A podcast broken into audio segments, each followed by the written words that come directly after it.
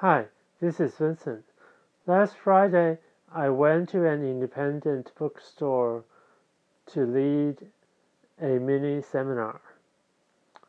Of course, I couldn't just sit there and talk and talk and talk and talk, right? So I brought my tea with me and let them let the participants drink my tea. It was in cold brew.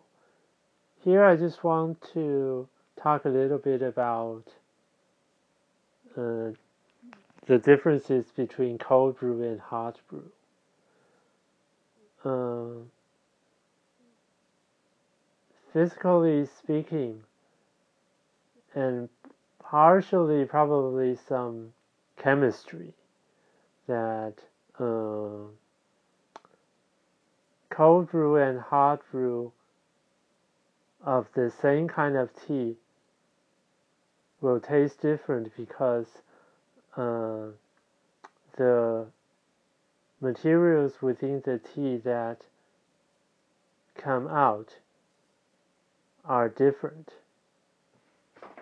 Or I should say that mixed into water are different. So they won't taste the same. Not just the temperature, but really. And uh, anyway, it's somewhat interesting. And here I just want to say something again about uh, tasting, evaluating a tea, cup of tea. Mm. Once again, I experienced that uh,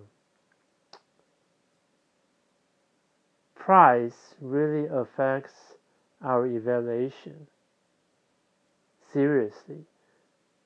So, um, what I would suggest is that uh, once you decide to get into a store, try the tea first and then ask for the price.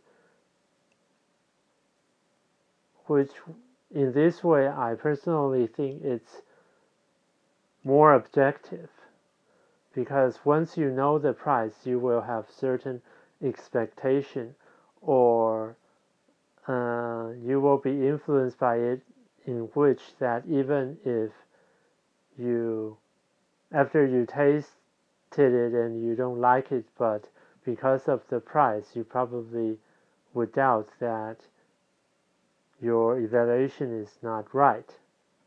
But I don't think it matters. I think what do you feel matters the most? So try it first and then ask for the price and then decide whether you are still willing to pay for it or not.